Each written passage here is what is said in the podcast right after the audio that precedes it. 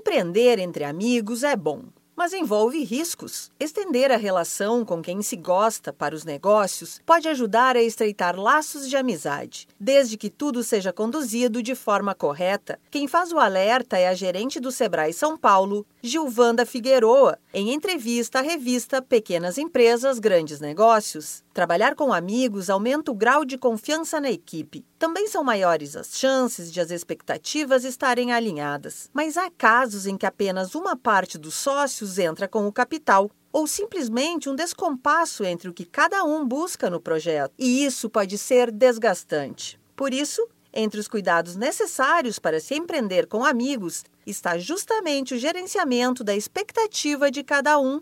É fundamental saber em que condições os sócios embarcam no projeto e o que esperam como retorno pessoal e financeiramente. Outro aspecto importante é a profissionalização. Nada de encarar como uma aventura ou mais um hobby compartilhado entre amigos. Empreender requer muita dedicação e também deixar de lado algumas opiniões pessoais. Tratar questões de trabalho com excesso de sentimentos não é uma boa ideia. Ter clareza na definição dos papéis de cada um no projeto é outro ponto que ajuda bastante. Ainda mais se todos estiverem atentos à profissionalização. Isso porque definir áreas de atuação restringe o contato e a interferência no trabalho dos sócios, evitando o desgaste da relação.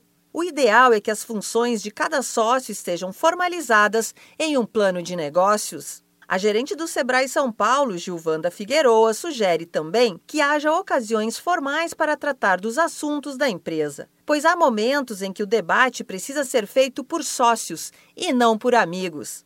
Tomar esses cuidados não garante o sucesso, mas é o início de uma caminhada mais promissora do que quando se empreende sozinho ou com desconhecidos. Partindo de uma confiança já existente, basta alinhar expectativas e tratar com seriedade e profissionalismo para que o projeto decole, sem deixar a amizade pelo caminho. Para saber mais sobre estas e outras dicas de empreendedorismo, procure o Sebrae mais próximo ou entre em contato pelo telefone 0800 570 0800. Da Padrinho Conteúdo para a agência Sebrae de Notícias, Alexandra Zanella.